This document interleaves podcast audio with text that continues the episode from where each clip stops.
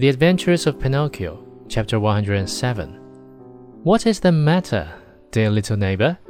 I am sick, my little dormouse, very, very sick, and from an illness which frightens me.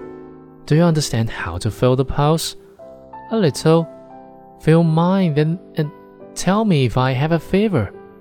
The dormouse took Pinocchio's wrist between her paws and, after a few minutes, looked up at him sorrowfully and said, My friend, I am sorry, but I must give you some very sad news. What is it? You have a very bad fever. But what fever is it? The donkey fever? I don't know anything about that fever, answered the marionette, beginning to understand even too well what was happening to him. Then I will tell you all about it, said the Dormouse. Know then that within two or three hours you will no longer be a marionette nor a boy. What shall I be?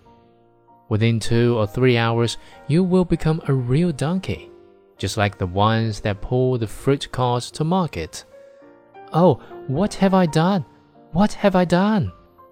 cried Pinocchio, grasping his two long ears in his hands and pulling and tugging at them angrily, just as if they belonged to another. My dear boy, answered the Dormouse to cheer him up a bit.